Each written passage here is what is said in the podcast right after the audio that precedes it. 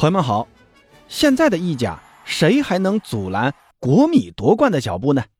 在昨天呢，意甲是进行了一场补赛，国米在主场对阵亚特兰大。达米安在上半场第二十六分钟，先是抓住对手门将在大禁区前沿扑球脱手的一个机会，推射空门得手，国米呢取得了一比零的领先。那到了上半场的补时阶段，这个赛季刚刚从拜仁挖来的右中卫帕沃尔。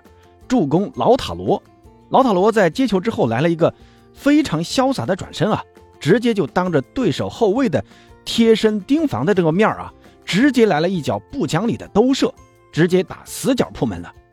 这种不讲理的这种射门啊，本赛季老塔罗是真的进了不少的球啊。他现在的这个状态啊，真的是太好了。不过呢，下半场老塔罗呃还是罚丢了一个点球啊，错过了本场比赛梅开二度的好机会。但是幸运的是啊，队友迪马尔科随后跟进补射，把这个球给打进去了。那国米呢，下半场开场没多久就基本上锁定胜局了。然后就到了第七十一分钟，替补登场的桑切斯主罚一个任意球，同样替补登场的弗拉泰西直接头球破门，为国米是锦上添花。不过呢，弗拉泰西在进球之后没多久啊，就出现了一个伤病的情况。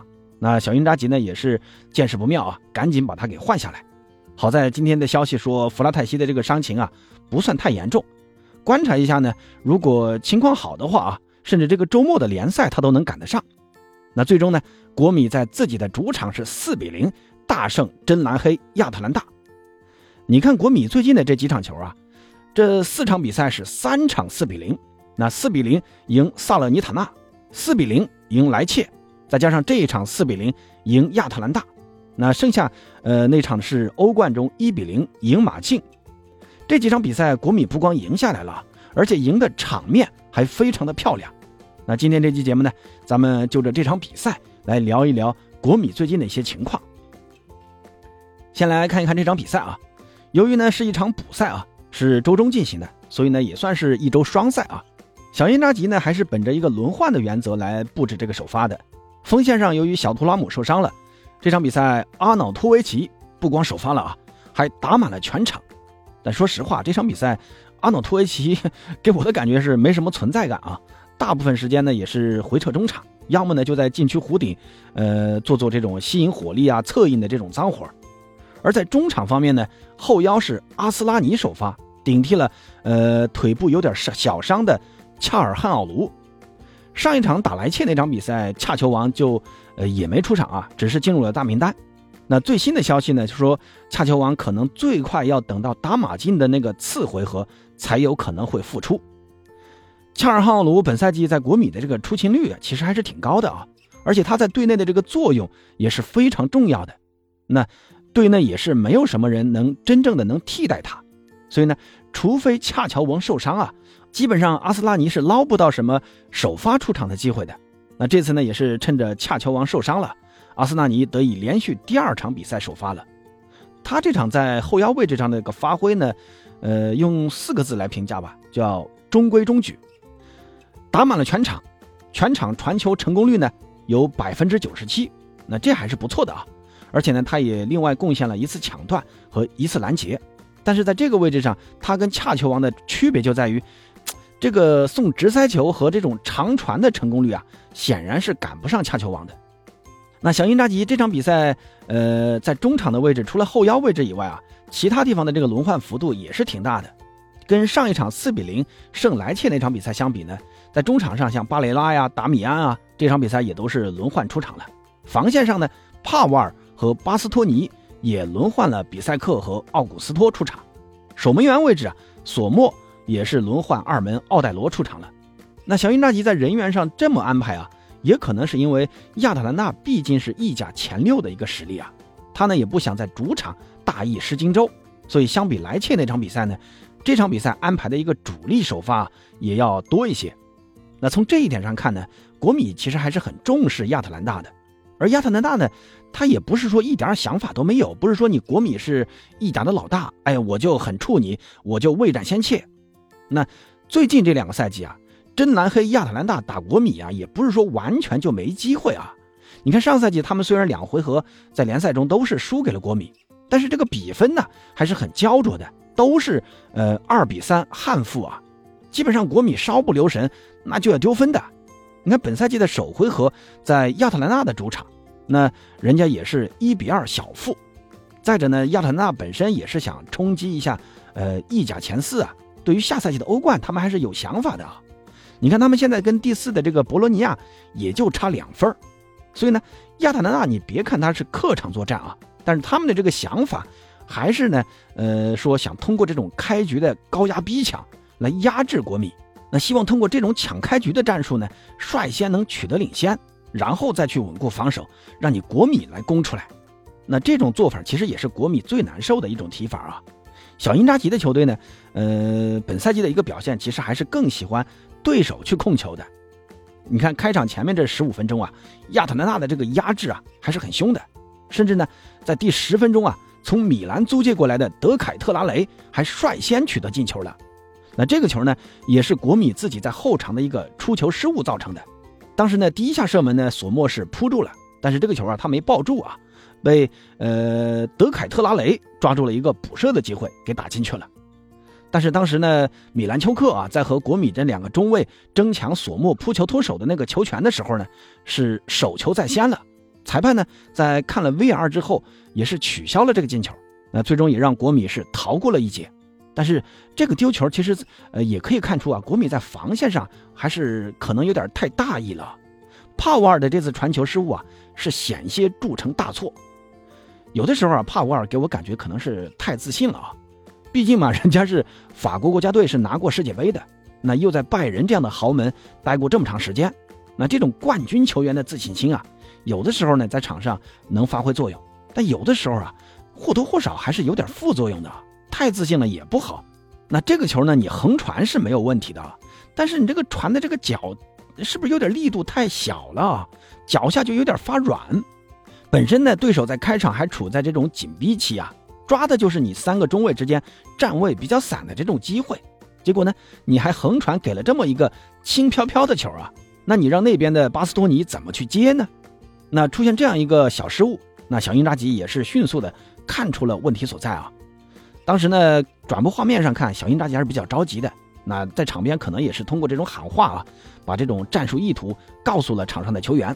哎，你少打这种横传，你多打直塞，或者说多打这种向前的长传。那那球员可能也迅速的就理解了这种意图啊。那既然你亚特兰大是集中大量兵力来逼我的这个中前场，那你的后场自然空虚了嘛。你然后你看第十九分钟，巴雷拉的那个越位进球呢，就是来自于。巴斯托尼在后场的一个长传，国米啊，你看这赛季为什么呃总能这么强势啊？那就在于国米这支球队啊，他有足够的战术武器来应对各种场面，那踢的呢也是非常的沉稳。那一季不行，哎，我再来另外一季。那这种打法上的迅速改变呢，也让亚特兰大抢开局的这种想法很快就落空了，并且呢，国米在第二十六分钟还是率先取得进球。当时呢，也是老塔罗，呃，回撤中场，利用这种跑位的灵活，给了一个向前的直塞。当时呢，三十四岁的姆希塔良，呃，他的这个前插的速度还是有点偏慢啊，没有及时的拿到球权，被对手门将给扑了一下。而达米安呢，也是很机敏的跟进补射，空门得手啊。那这个进球也充分展示了国米的一个特点，那就是国米球员之间的这个跑位还有补位。真的做的是行云流水，天衣无缝。你看前锋啊，老塔罗回撤接球，那中场球员去补前锋的位置，而中场的位置呢，又让这个边翼位去补，这样呢，也就造成了呃这样一粒非常精彩的团队进球。那这场比赛由于小图拉姆不在啊，老塔罗呢明显要干的活就多了很多了啊，要回撤组织，要去抢点，要去突破，要去射门。上半场啊，老塔罗在补时阶段的那个进球呢，开头呢我已经介绍过了啊。这个球我觉得真的他射的是非常的不讲理啊。其实呢，在这个进球之前的那个五分钟啊，老塔罗还有一次不讲理的射门，也差点取得进球。当时那个射门，呃，是凌空打的啊，击中了横梁，弹出来了。不然呢，这上半场，呃，国米就有可能以三比零直接杀死比赛了。那上半场国米是二比零的这样一个比分。其实对于亚特兰大这样一个对手啊，还是不太保险的。而真正杀死比赛的是下半场的那个点球，当时呢是国米的一个角球机会啊。那国米现在这个角球战术啊，现在很强调这种变化啊。你看这这个角球发的是远点，再让邓弗里斯来呃抢这个第二落点，再去传中。结果呢，邓弗里斯的这个传中啊，打在了对手后卫，呃是那个三十三号啊，打在他的手臂上，然后裁判就给了个点球。其实啊，在回放上看，我是觉得这个球啊，应该是可判可不判的啊，因为这个球实在是太近了。当时呢，三十三号这个手臂也是，呃，紧贴躯干的，起码我是没有看到他主动，呃，伸伸出来去阻拦这个球的啊。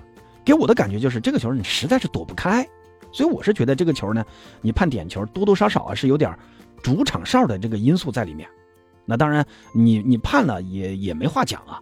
毕竟是手球了，但是随后啊，老塔罗主罚的这个点球居然被扑出去了。那好在啊，赛前呢，因扎吉也是安排了迪马尔科作为点球后援，跟着把这个球给补射进去了。劳塔罗罚这个点球啊，真的要多练一练啊。他老喜欢踢这种半高球啊。其实半高球是守门员最喜欢的一个踢点球的方式，你好扑嘛，你只要判断对了方向。基本上，你倒地就能扑出去。那你看老塔罗，自从来到国米之后啊，总共呢是罚了二十二次点球，结果呢罚丢过八次，成功率只有百分之六十四啊。说实话，你这样一个成功率真的有点对不起他现在的这个身价啊。那你看现在马上欧冠又要来了啊，那咱们说如果打马竞的这场比赛客场，有没有可能会出现点球大战呢？那如果真的出现点球大战，老塔罗，你作为国米的头号球星，那你去罚不罚点球呢？如果以你这样一个成功率啊，你去罚点球的话，会不会让广大的国米球迷更加的担心呢？那扯远了啊，回到比赛啊，那国米在进了这个点球之后呢，亚特兰大基本上也放弃了比赛啊，那一口气就换下了四个主力，呃，这基本上也是一个信号啊，就是为下一场做准备了。这一场呢，我就放弃了。国米一看对方换人呢，也是呃很配合、很识时务的，像把老塔罗啊、迪马尔科啊这些主力都换下去了，多少嘛？你要给对手一点面子。当时你已经三比零领先了嘛，你往死里打，你下次怎么见面呢？是不是？有的时候，这种 对手已经服软了，你也就没有必要再往死里揍了嘛，对不对？但是这样的一个想法呢，替补登场的弗拉泰西还有桑切斯。他们不这么想啊，他们上场呢还是想好好的表现一番的。结果，这个替补二人组啊，在一次任意球机会中是实现了完美连线。桑切斯主罚，弗拉泰西头球破门，再度帮国米扩大比分。弗拉泰西啊，这个赛季在国米的这个定位呢，其实我认为就是介入主力和替补之间的这么一个角色啊。你说他是主力嘛，也不是；说他是替补呢，哎，也不是。国米呢，其实在他身上啊，也是投资了很大的啊。你看六百万的一个租借费，然后呢，再加上本赛季末结束之后的这个买断费啊，其实呢，这个投入是超过了去年夏天的队内标王帕瓦尔的。你看本赛季弗拉泰西出场了，呃，也有三十次啊，但大部分时间都是替补登场的。但即便是这样啊，他还是拿出了六球五助这样一个比大部分主力都要强的一个数据。那进球之后呢，没没多久啊，弗拉泰西就受伤下场了。